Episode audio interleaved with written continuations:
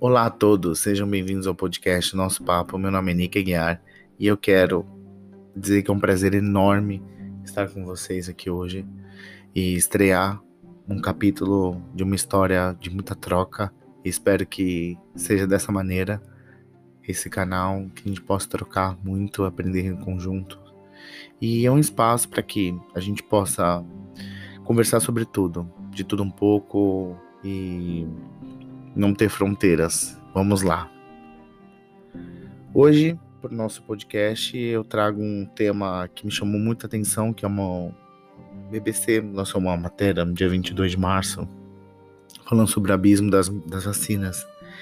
E de fato, é algo que já era esperado a gente saber que aquela corrida maluca por compras de vacinas por, pelos países que detêm muita grana e aqueles países que já não têm historicamente dinheiro iam acabar saindo desfavorecidos. É o que a gente tem visto aí.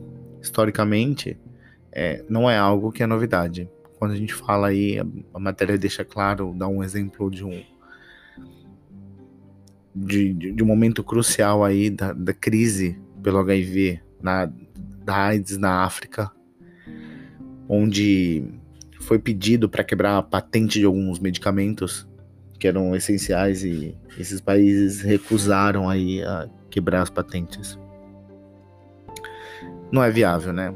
Não é viável para para esses laboratórios que lucram de alguma maneira com, com a desgraça de, de algumas pessoas. Eles usam como uma justificativa que a quebra de patente ela prejudicaria o andamento da pesquisa científica.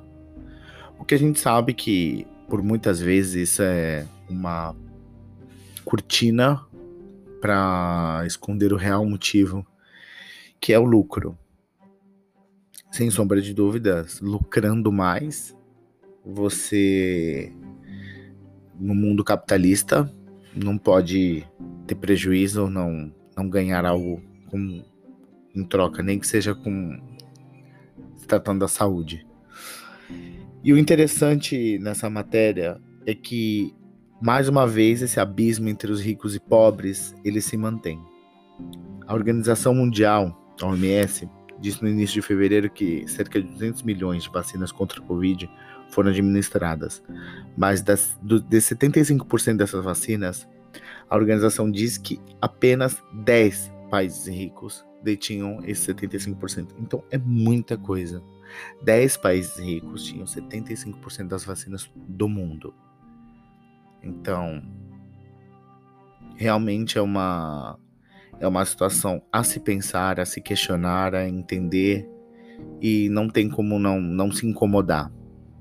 Existem diversos países em situações calamitosas e precisam de todo suporte e amparo. E não é justo que esses países que de alguma forma não tinham como investir em ciência sejam punidos por isso.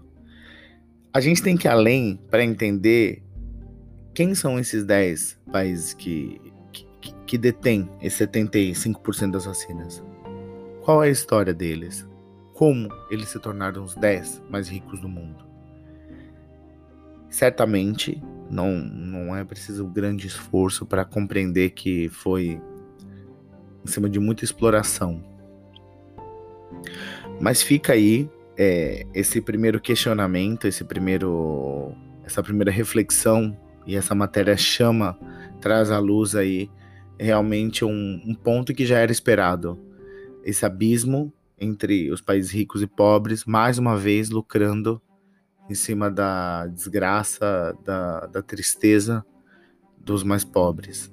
Não que esses países de alguma forma não sofreram também com a pandemia, mas vão passar um período muito mais curto dentro dela do que aqueles que têm uma, di uma diferença abissal entre econômica e fica esse questionamento aberto, nosso primeiro capítulo, e para a gente se aprofundar mais aí nos próximos capítulos com alguns convidados, com algumas pessoas. Espero que vocês tenham gostado. Foi um prazer enorme estar com vocês.